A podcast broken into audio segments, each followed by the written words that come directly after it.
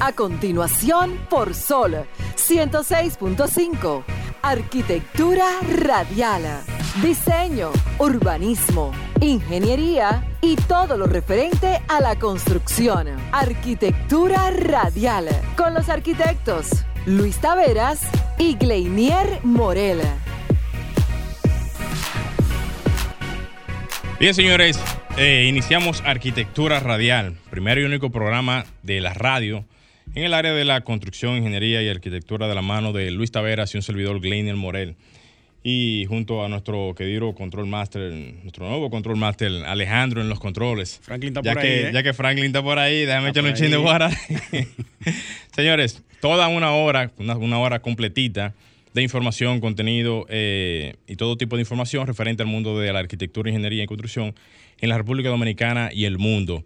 Aprovechamos para saludar a todos los que están en sintonía en este momento y desearles a todos un, buen inicio del fin de semana o final del fin de semana y aprovechando también eh, eh, mandar un saludo muy especial antes de que iniciemos con el programa a la ingeniera Sofía Lachapelle, quien está en sintonía con nosotros y donde quiera que te encuentres, saludo para ti. Señores, de esta manera y de esta forma inicia Arquitectura Radial. Estimula tus sentidos, enriquece tus conocimientos. Arquitectura radial. Buenas tardes, señores. Muy buenas tardes. Estamos con ustedes una vez más, una hora de este domingo, compartiendo toda la información relacionada al sector de la arquitectura, la ingeniería y la construcción. Como bien dijo mi colega Gleiner Morel, eh, hoy tenemos muchos temas interesantes y vamos a estar conversando en nuestra entrevista central con el arquitecto Luis Manuel Ventura Romano, el presidente actual del Núcleo de Arquitectura del CODIA. Pero antes vamos a pasar, como es de costumbre, con la frase de apertura que dice de la siguiente manera. El que critica ni hace ni enseña. El que enseña no sabe hacer. Y el que hace ni critica ni enseña, solo hace. Arquitecto Erwin Cott. ¿Cómo? Yo iba a decir, eso tiene que ser alguien que, que esté enlazado en la rama de, de la educación, Sí, porque está hablando de conceptos que son justamente de, de esa área. arquitecto y catedrático. Uno de los la- fundadores de la Sociedad de Arquitectos de la República La Dominicana. bajó duro ahí, sí. Pero muy fuerte. Muy duro. Esa frase me la dio bajo unas cervezas. Bajo trago, ¿eh? Sí, el, el hijo de él, ¿no? Porque ya él, ya él murió. Sí, no, yo sé. Hace unos sé. años. Sí, es, es cierto, ¿verdad? Estuvimos compartiendo el jueves pasado eh, junto a nuestro hermano Néstor Arias, quien cumplió año ayer, y el jueves nos reunimos. Entonces ahí él soltó esa, y yo no, pero espérate. Vamos a anotarlo, vamos a eso. anotarlo, espérate. que eso no se puede ir así tan fácil. No teníamos, o no habíamos tenido, o no tenemos tantas frases de Sí. arquitectos dominicanos, entonces vamos a a aprovechar. propósito de eso, que tú siempre mencionas que no tenemos frase de arquitectos dominicanos. Motívense, señor, y mándenmela. Claro. Señores, aprovechen esa oferta que tienen un 2 por 1 hoy de oferta. Mándenle esa oferta al WhatsApp, al WhatsApp arquitectónico.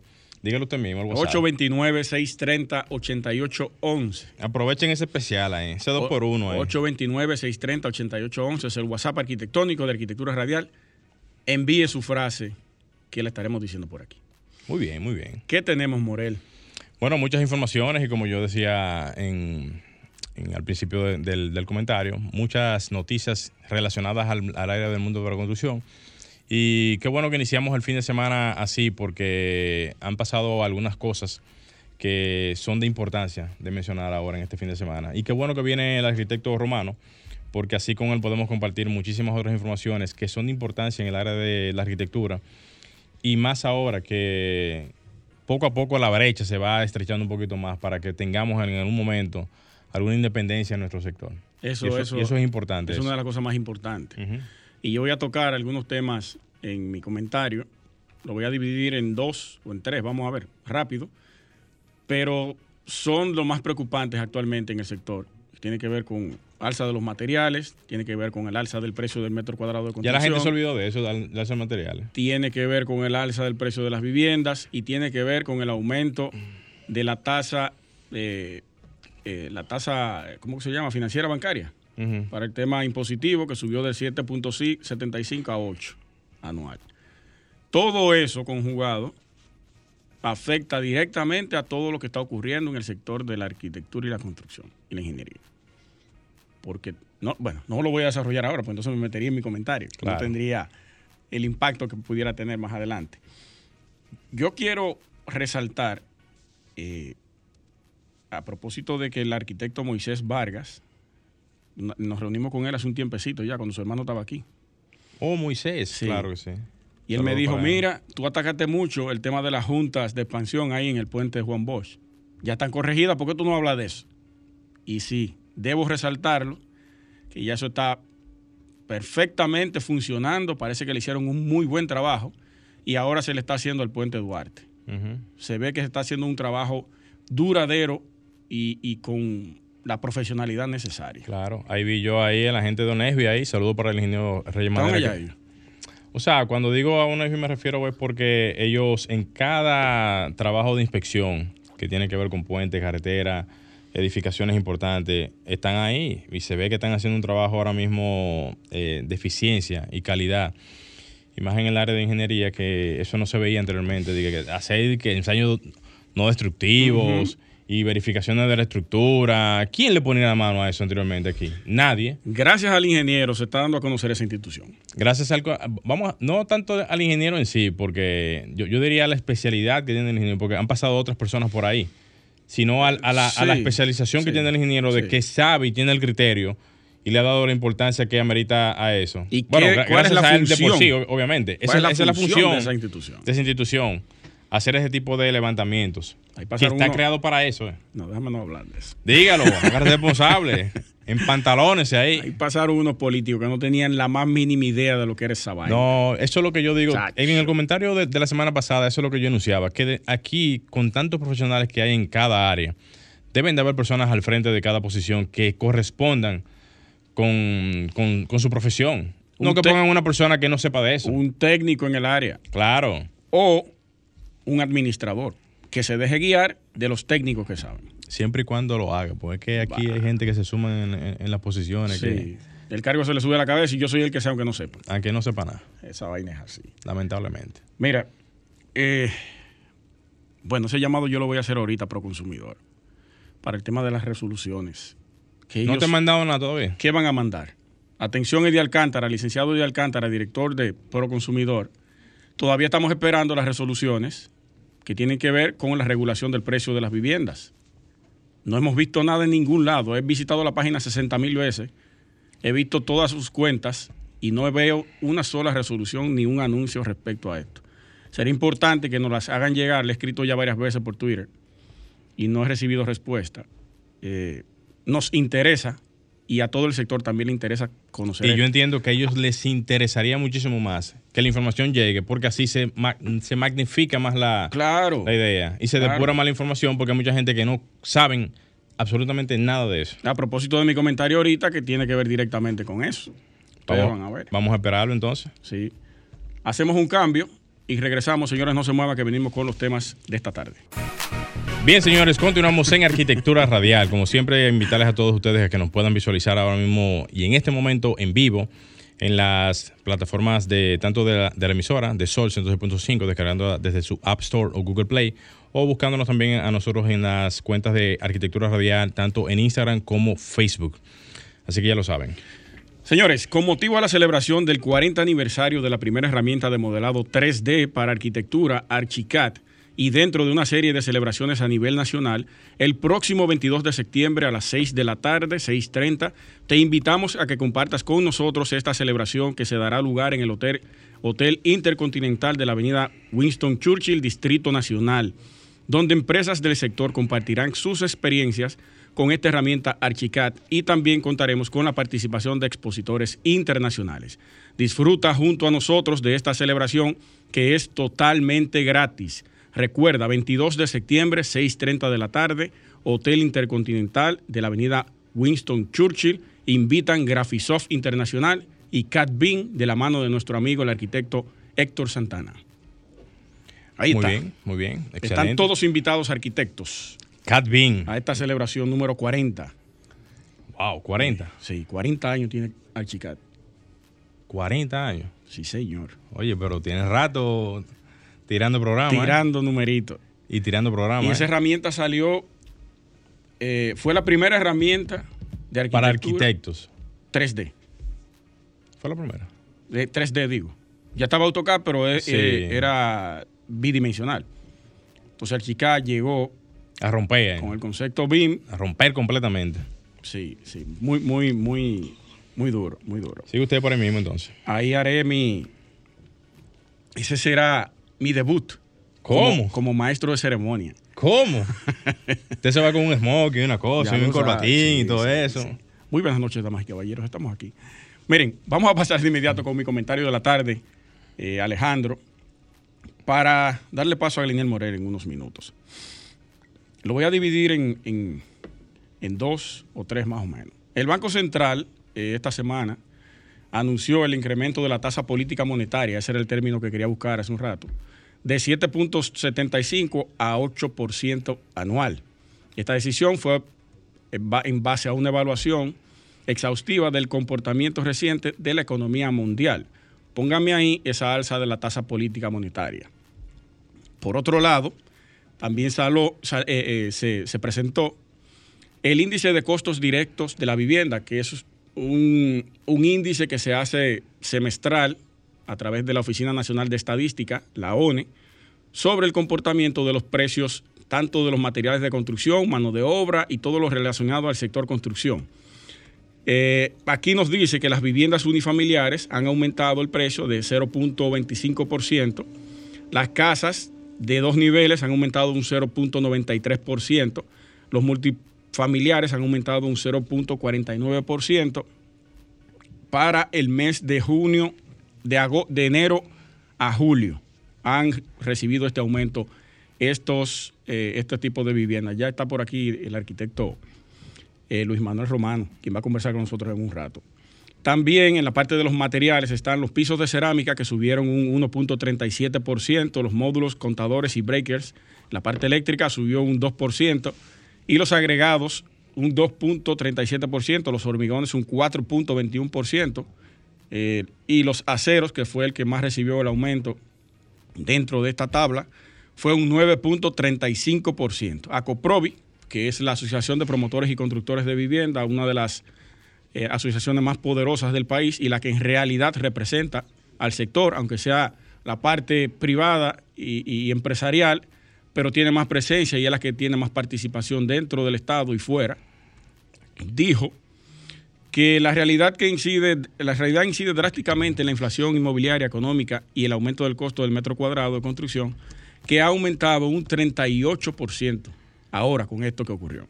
Entonces, algo sumamente preocupante, por eso decía ahorita, eh, le hacíamos un llamado al director de Proconsumidor, el licenciado Eddie Alcántara, que por favor nos haga llegar, si ya lo tienen listos, las resoluciones sobre el manejo del precio de las viviendas, qué va a ocurrir con eso, para nosotros poder entonces conversarlo, estudiarlo y poder plantearlo aquí a todos nuestros arquioyentes.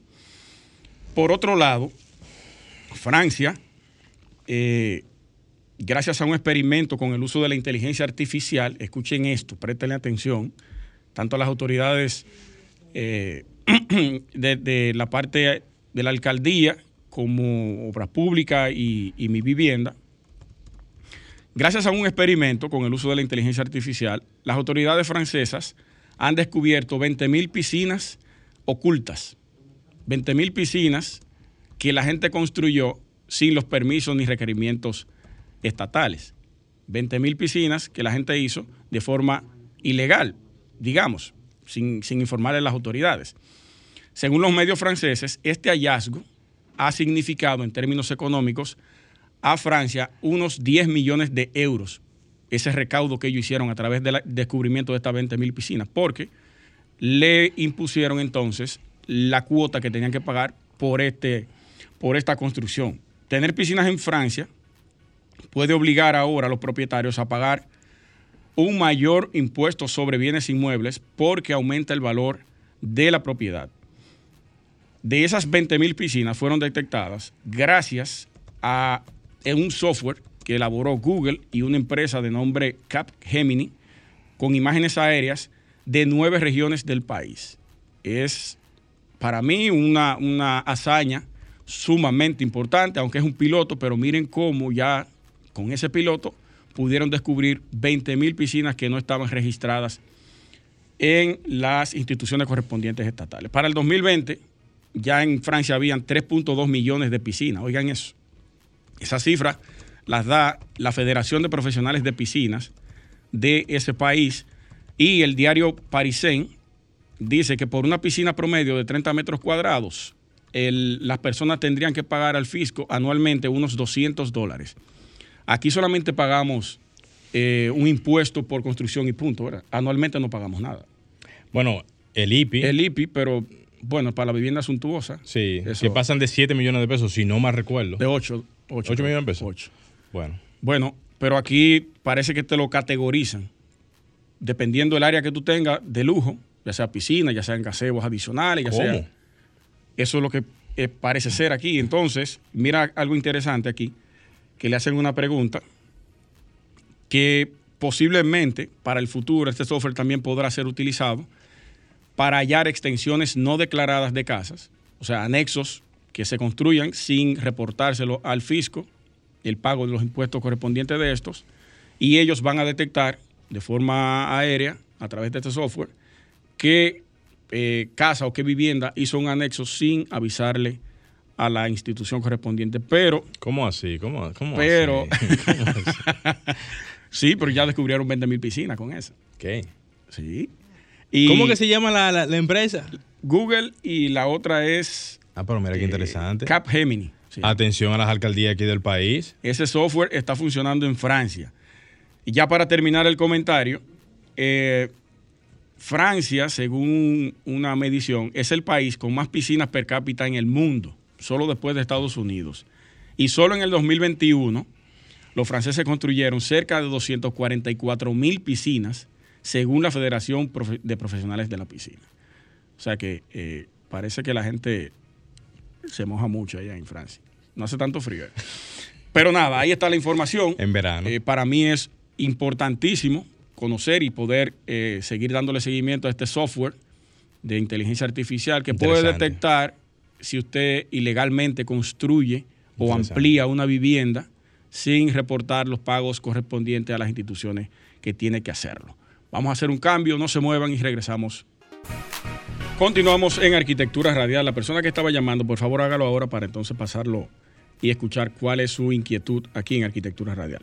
Con motivo, recuerden que con motivo a la celebración del 40 aniversario de la primera herramienta de modelado 3D, Archicad, y dentro de una serie de celebraciones a nivel nacional, el próximo 22 de septiembre a las 6.30 de la tarde te invitamos a que compartas con nosotros esta celebración que se dará lugar en el Hotel, Hotel Intercontinental de la Avenida Winston Churchill del Distrito Nacional, donde empresas del sector compartirán sus experiencias con esta herramienta Archicad y también contaremos con la participación de expositores internacionales. Disfruta junto a nosotros de esta celebración que es totalmente gratis. Recuerda, próximo 22 de septiembre, 6.30 de la tarde, Hotel Intercontinental de la Churchill. Invitan Graphisoft Internacional y Cat Bean. Vamos a pasar con el comentario del compañero Gleiner Morel. Pero antes, hay una llamada aquí. Vamos, a darle. Buenas tardes, ¿quién nos habla y desde dónde? Estefan aquí de Naco. Carlos, ¿cómo Naco, estás? sí, Carlos. Sí, ¿cómo estás? Y que todo bien. Bien, bien. ¿Cómo, cómo está el amigo eh, eh, eh cómo es, eh, Morel? Bien. Todo bien, todo bien, hermano. Adelante. Mira, después, yo quiero contribuir con, eh, con su programa, con mis frases, pues yo soy escritor. Lo que pasa es que yo hago libro a mano y no lo publico por ahora. Okay. Si desean, yo puedo, yo puedo digo, esa frase mía ahora mismo. Sí, escríbanos al 829-630-8811 y por ahí le recibimos. ¿Está bien? Bueno, está bien. ¿Aló? Sí. Yo pensaba decirle mejor por teléfono porque, porque el equipo mío está medio malo. Eh, bueno, es, que, ahora no podemos, no podemos, Carlos. Tenemos que continuar con el programa. Ah, pues está bien. Sí, sí. Escríbanos al 829-630-8811. Gracias. Bien. Gracias, Carlos. Vamos a pasar con el comentario del compañero Glender Morel. Muy bien, señores. Eh, solamente decirle lo siguiente. Señores, miren, la, arquitectura en la República Dominicana es en modo zombie que anda. Ah, usted se está riendo. Así? Es en modo zombie que andamos. ¿Tú quieres que te diga por qué? Desarrollo, vamos a ver. Mira, nosotros nos estamos manejando ahora mismo conscientemente inconsciente en todo el andar de lo que es la parte de, de nuestra carrera profesional. Y lamentablemente no estamos haciendo nada al respecto.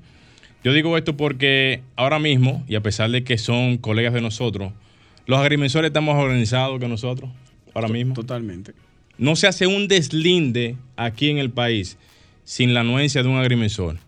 Y por encima de eso, cada posicionamiento de, de o sea, cada levantamiento o cada deslinde que se hace, tiene que tener un letrero al frente que diga el agrimensor que lo está haciendo, que diga el número de expediente al cual se le está trabajando, que diga el número de teléfono inclusive del, del, agrimensor, el nombre del agrimensor y todos los datos habidos y por haber. Eso es transparencia, eso es organización, eso es avance, eso es de todo lo que... Fortaleza. Eso es fortaleza. Entonces, nosotros debiéramos de vernos también en ese mismo espejo, porque ahora mismo tenemos que ver cómo las otras clases sociales, profesionales, están acaparando algunas áreas que nosotros, que debíamos o debimos haber hecho lo propio en su momento, no lo hemos logrado.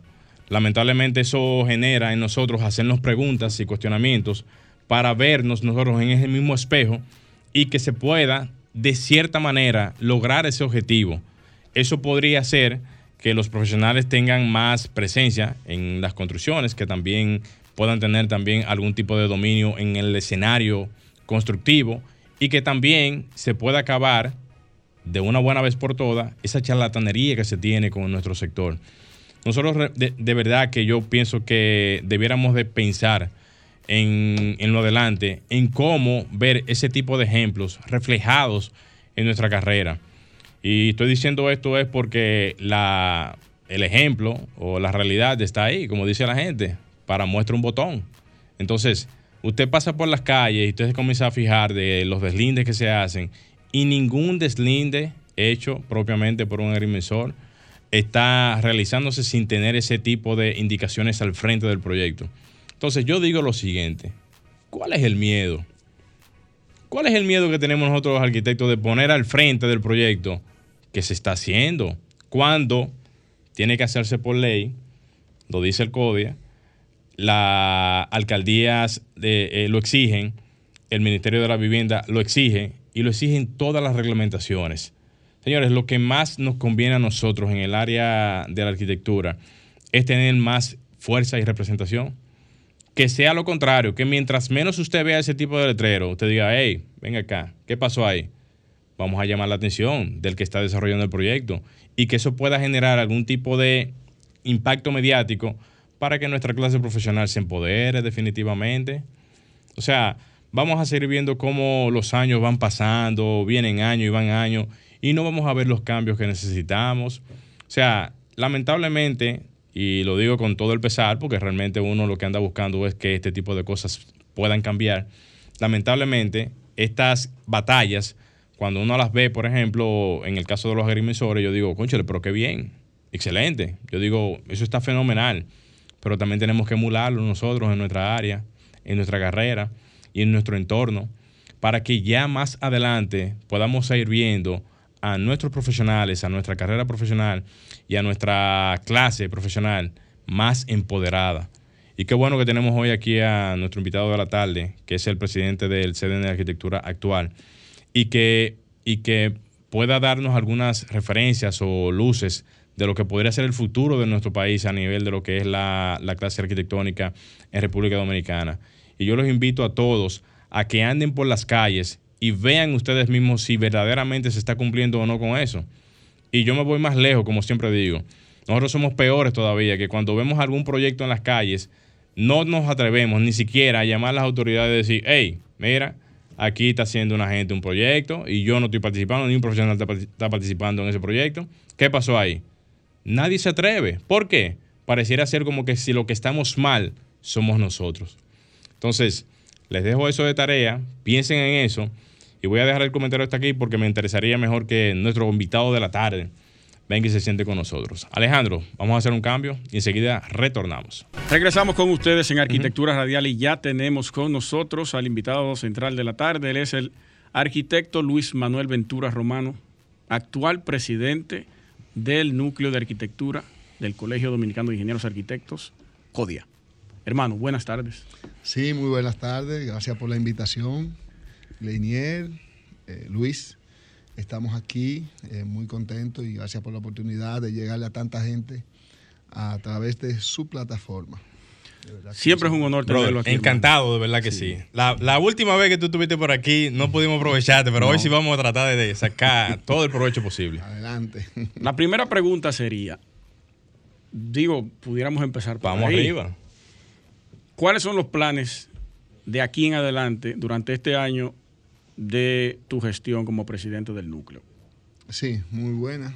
Eh, son diversos planes que apenas estamos comenzando a esbozar eh, como Consejo de Dirección de Núcleo. Apenas nos hemos reunido una vez o dos y una de ellas ha sido de manera virtual porque todavía no hemos aglutinado, porque apenas tenemos menos de un mes. ¿Cuáles son los profesionales que le integran? Ahí estamos un servidor, eh, está Jorge Richardson, un, chico bien eh, ducho en la materia de, de, urbanismo y planificación y los temas municipales. Está Hipólito Gómez, un expresidente de la Regional Norte de Santiago. Está eh, la actual miembro de la Junta Directiva, Nidia Abreu, arquitecta, eh, por larga data ha sido miembro de, del CDN, y Antonelli García, uno que irrumpió nuevo en, la, en el núcleo y es parte también de, de estos. Del CDN, muy bien. Entonces, ¿cuáles son los planes? Bueno, hay muchos, como todo. Eh, nos circunscribimos primero en lo que es la agenda codiana, el que conoce eso sabe que en un año es poca cosa lo que se puede hacer, pues si hay buenas intenciones se pueden hacer muchas significativamente. Nosotros tenemos que priorizar los que es, cuáles son los puntos nodales que nos afectan como clase o como capa profesional, como sector. Y ya parte de todo eso lo habíamos esbozado en nuestro eh, promesa de campaña cuando estábamos eh, tratando de ganarnos el voto de todos los arquitectos, porque huelga decirlo, eh, los arquitectos no creen en el CODIA. Eso. No solamente los arquitectos. Porque entienden que no los representan y la queja nos llega directo y nos da, nos da, nos choca. Por eso, ese, ese, famoso 3%, por eso ese 3% que siempre vota es constante, por eso mismo. Aunque eh, cuando hay democracia, la baja votación siempre va a existir. Pero aquí es por desidia, por apatía, por desinterés, que la gente no va a votar, porque yo no me siento representado. Entonces yo no lo mido tanto por el hecho de que no van a votar porque son el 3% de, de una membresía total. Pero los planes son, una, y el más importante desde mi punto de vista. Vamos arriba. Eh, yo le planteé al presidente eh, la autonomía. Al presidente actual del CODIA. Del CODIA de quien tengo el placer de haber participado en esta contienda pasada, aunque con algunas diferencias, pero pudimos eh, coadyuvar en algunas acciones que, son de interés colectivo. Y él, yo le dije, tenemos que trabajar en, en cambiar la visión que la gente tiene del CODIA. Tenemos que devolverle al CODI el prestigio que una vez tuvo. Eh, porque, como ya bien ustedes saben, la casa nuestra se cayó. La casa nuestra no la tumbaron y la, y la casa nuestra la tumbamos. Sí. Cuando te digo se cayó, fue porque un accidente que nadie provocó. Cuando te digo que la dejamos caer, porque nosotros somos los profesionales que tenemos que velar porque eso no suceda. Nosotros somos los que tenemos que velar por la seguridad de todas las casas, de todos los entes arquitectónicos a nivel nacional. Y fue, un golpe bajo, ¿eh? Porque eso no cae la nuestra. Claro.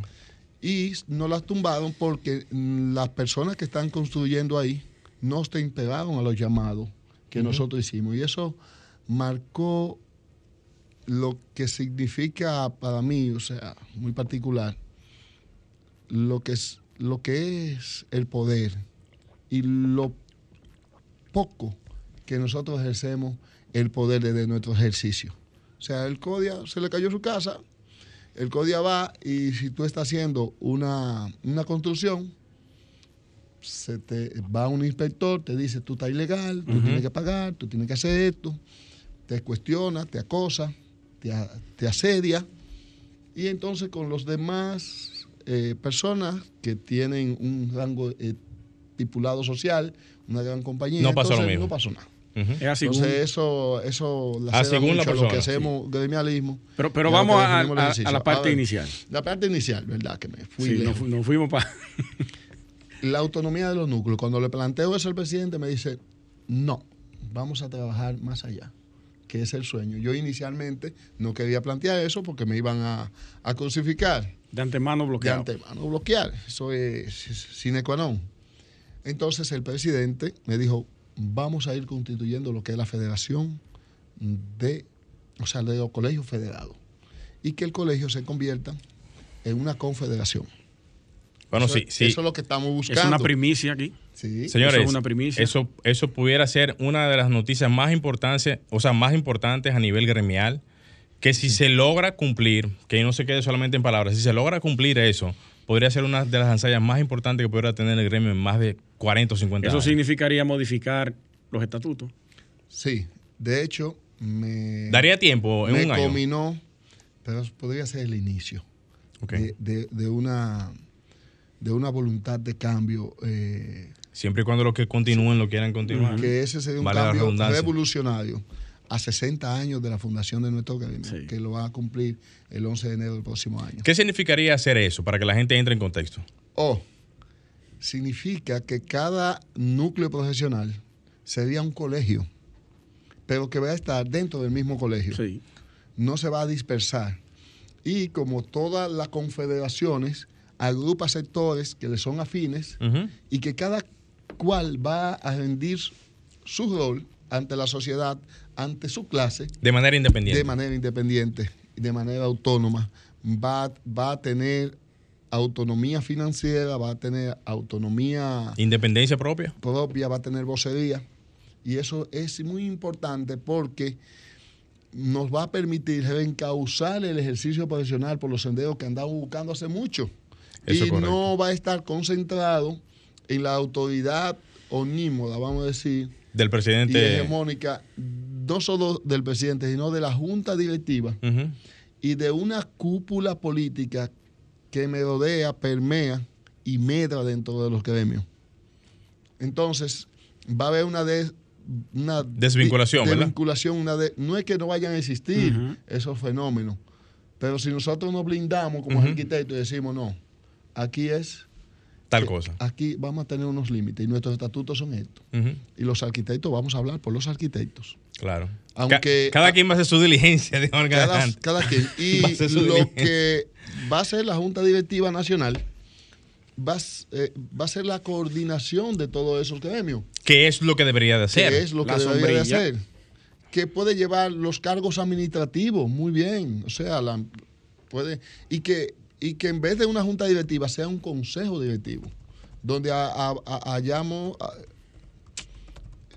donde tengamos participación eh, como concejales no uno solo, sino en proporción a la cantidad de, de miembros que seamos. Es decir, me explico. El colegio cuenta aproximadamente con 45 mil miembros, de los cuales el 48% son ingenieros civiles. Sí. 20 mil y pico, ¿verdad? Ah, sí.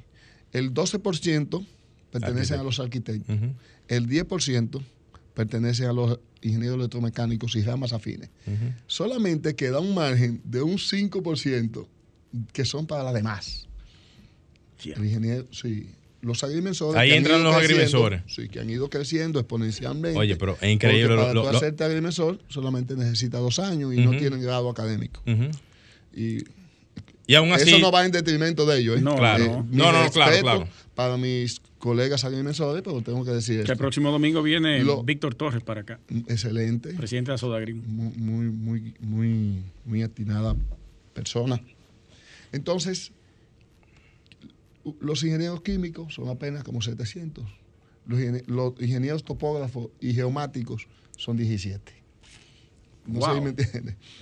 Entonces, cuando tú le dices a un ingeniero agrónomo, ven, eh, colócate aquí en el CODIA, porque dice, no, el CODIA no me representa, y no se colegian. Entonces, ellos tienen un, un colegio, que le dicen, es una asociación, pero los agrupa, que se llama AMPA. Sí, el AMPA, sí. Asociación Nacional de Profesionales Agropecuarios. Y ahí no necesariamente tienen que ser ingenieros agrónomos, no, ahí también puede ser un técnico, puede, entonces ellos luchan por sus intereses. Ellos no necesitan el CODIA, el No, número. no, no, no necesita para nada. Para ejercer, ¿no? Para Ni ejercer. siquiera los arquitectos lo necesitan pa- para Sí, ejercer. sí, Sí, claro, Está claro demostrado. sí. de- no, no, no, no. Eh, tú dices en la pe- no, no, práctica. en la práctica. Ya, claro. En la práctica no lo estamos necesitan. hablando de legal, legal. No, yo sé, pero, pero yo lo que quiero es entrar en contexto de una realidad que, que no, no, o sea, eso no quita, porque hay muchísimos arquitectos que están ahí, están desarrollando proyectos, haciendo proyectos más que cualquier persona que sea colegiado Yo conozco. y no necesitan el código para eso. Ahora, es un asunto de legalidad institucional, el hecho de que usted sea colegiado y de que represente los intereses legales del país en ese sentido. Pero lamentablemente la gente no lo ve como una necesidad per se. Ahora, si se da la confederación, que sería el punto más importante, pudiésemos tener una representación ideal donde, donde se diga, si usted no es colegiado, usted no puede ejercer. Y que se le demuestre a la persona que, de que cuando esté haciendo un proyecto, Pero eso ten- pasa actualmente. por lo tanto, eso es lo que quiero decir. O sea, debiera de ser, debiera de ser así. Es lo, que- es lo que quiero enfatizar. Y para que la gente sienta la necesidad de estar colegiado para poder ejercer en cualquier parte del territorio nacional. Sí, eso es fácil. Eso no es tan difícil.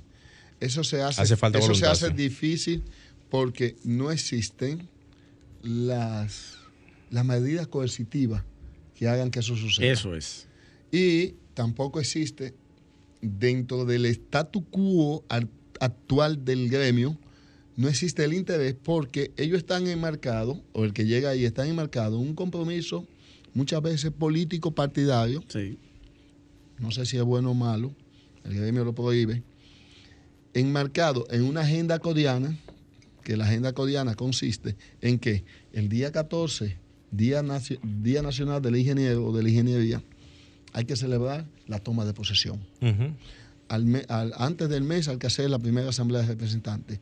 Hay que hacer 12 asambleas de representantes cada mes, o sea, consecutivas durante el año. Que tal regional necesita que le otorguen un día porque hay que ir allá. Que tal regional toma la to- eh, hace la toma de posesión. Todos esos eventos que llegan, que llevan a la francachela y a la- al vilipendio de los recursos codianos, eh, hace que tú, te, que tú te veas inmerso en esa agenda y no ejecutes ningún plan. Se te va el año en eso. Entonces se te va el año en eso. Y tú no tienes, por más buenas ideas y buenas intenciones que tengas, si no te circunscribe ahí, no vas para ningún lado. Y tú puedes llevar buenas ideas, pero yo no, yo soy el presidente del núcleo de arquitectos, pero yo no manejo recursos. Ujú, A mí tampoco me pagan. Yo lo hago por vocación gremial, por- porque yo soy un gremialista. Eh, y también porque un día pienso ver los cambios. Y, y los cambios que uno piensa ver, yo pienso que se van a redundar en beneficio de la clase. Y si yo un día me beneficio, o una persona que se gradúa actualmente se beneficia de las cosas que uno impulsa hoy, yo me voy a sentir bien y me voy a sentir orgulloso de propiciar los cambios. Arquitecto, vamos a hacer una, va- vamos a hacer un, un pequeño panorama. Digamos que el presidente actual del CODIA, el ingeniero eh. Cristian Roja, saludos para él, amigo mío también de paso, eh, está en la disposición de querer hacer esta inclusión. Está en la disposición de poder hacer esa confederación de, de, De colegios. de colegios. Sí. Independientemente de que dé el tiempo o no, ¿qué posibilidades podrían existir para que por lo menos se dé un primer paso que obligue a que el que venga nuevamente a ser presidente del CODIA continúe obligatoriamente eso? Oh, es que eso va a ser algo re- revolucionario. Desde aquí le comino al presidente que si quiere casarse con la gloria, no desmaye ni un minuto. Habemos o hay muchas personas interesadas en los cambios. Uno la tiene, uno la tiene ubicada, ya hay el precedente de que se hizo un congreso para esos fines con Esther Morillo, que fue el último, que se llama el cuarto Congreso CODIA. donde se hizo una serie de, una plenaria donde se recopiló todo el contenido hasta ahí y que se pueden implementar. Inmediatamente tú normas algo y está debidamente estatuido, o sea, en, en, unos reglamentos, y eso tiene legitimidad, ya sea a, través de una asamblea general que es la que, la, que manda el CODIA, o sea, esa, esa, es la soberana en el CODIA, y lo implementa si hay que hacer cambio legislativo, que eh, en estas circunstancias están dispuestos muchos legisladores a contribuir con eso, incluyendo el presidente de la Cámara del Senado, que es ingeniero civil y fue presidente del CODIA, eh, el ingeniero don Eduardo Estrella, que está dispuesto a ayudarnos y a cooperar. Hay unos cuantos Entonces, si se hace esto, este es el momento. Mira, el CODIA no da tiempo en un año de tú. No hace falta la, la, anuencia del presidente, pero, del presidente de la República Dominicana, porque lamentablemente ninguna de las leyes de, aquí de República Dominicana pasan si no tienen la autorización del presidente. no, Esa es una realidad. sí. Ninguna ley pasa sin el concurso y, y la voluntad de los grandes jerarcas que mandan el país. Pero todas las leyes pasan cuando un sector se empodera y hace que las cosas sucedan. Eso es indetenible. Si, no, si, si, nos empantalonamos nosotros.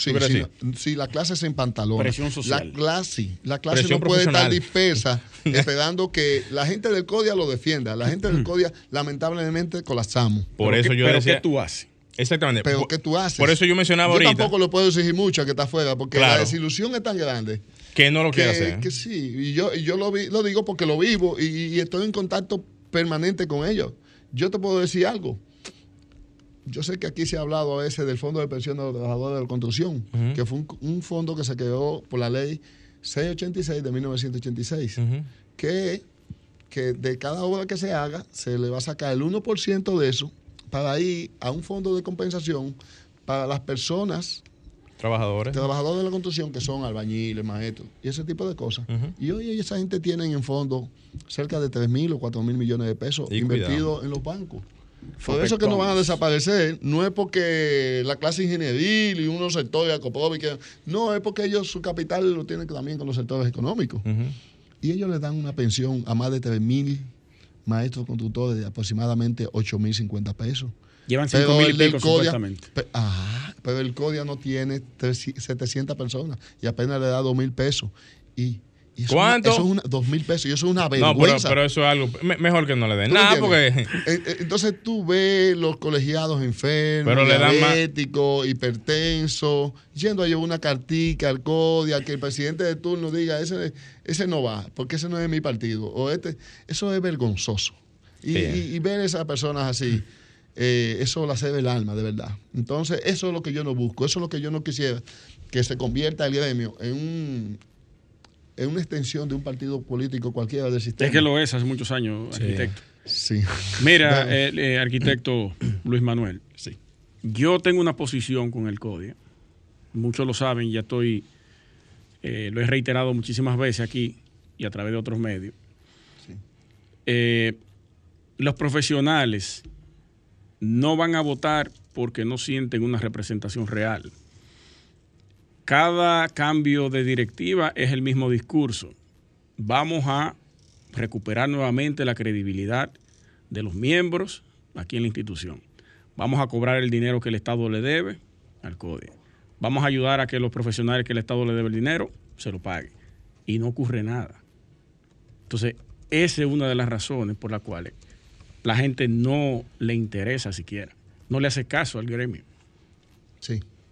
Y es el colegio más poderoso de este país. Si los demás, oíme, si los demás, háblense los 97 o 95% restantes del colegio completo, se pusieran a una en cuanto a lo que es la participación, pudiéramos tener independencia legítima en ese sentido. Pero lamentablemente los únicos que han entendido esa posición son los partidos que conocen y entienden el poder de los gremios a nivel nacional y han entendido eso a lo largo del tiempo y por eso no hemos visto una independencia real Vamos a, nivel en ese sentido. Lamentablemente es así, no, no, es, no es algo directamente de, propio de, la situación, sino es de de largo tiempo. Yo, entiendo como válido. Unas palabras de cierre ya, Sí, yo entiendo como válido todas esas eh, vamos a decir, inquietudes. inquietudes y quejas que ustedes tienen hacia el gremio. Sin embargo, eh, cada día que nos levantamos lo hacemos con la esperanza de, de- de algo mejor para mañana, Así debe de un ser. futuro mejor. No me cabe duda que hay mucha buena intención, Eso es Sí. correcto. pero hay una resistencia enorme. Y también debe existir el pesimismo. Yo, yo entiendo que Es- sí. ahí que el yo soy, equilibrio un, de la guerra yo dentro- soy un pesimista por antonomasia. De hecho, soy pesimista y por eso quiero el cambio. Porque soy pesimista y por eso estoy luchando. Ahora, yo lo que no soy conformista, no me quedo de brazos cruzados ante los hechos. Porque no voy ¿Pesimista a o optimista? Claro, no, no, no, yo soy pesimista. Pesimista. Soy Pero, pesimista. ¿por qué? Bueno, no vamos a entrar en Porque ese el, debate el ahora. pesimismo es el que hace que la gente no acepte las cosas. Y como no acepta las cosas, entonces propugna por, por el cambio. Por el cambio. En, en ese sentido. es que- es que me- Ok, me ok. Vamos- bueno vamos a- Optimista con los cambios en el código, sí, porque estoy ahí adentro. Sí. Y Claro. siento que, que se pueden eh, hacer los cambios. Ya no nos queda tiempo, pero vamos a seguir dándole seguimiento a ese tema de la Confederación de Colegios. Sí. Usted cada vez que tenga una información nueva, háganosla llegar o visite el programa. dígale al presidente, de- al presidente actual, a, a- a Cristian Rojas, que si él tiene el interés, que pase por aquí y diga cuáles van a ser los proyectos que se van a hacer en ese sentido.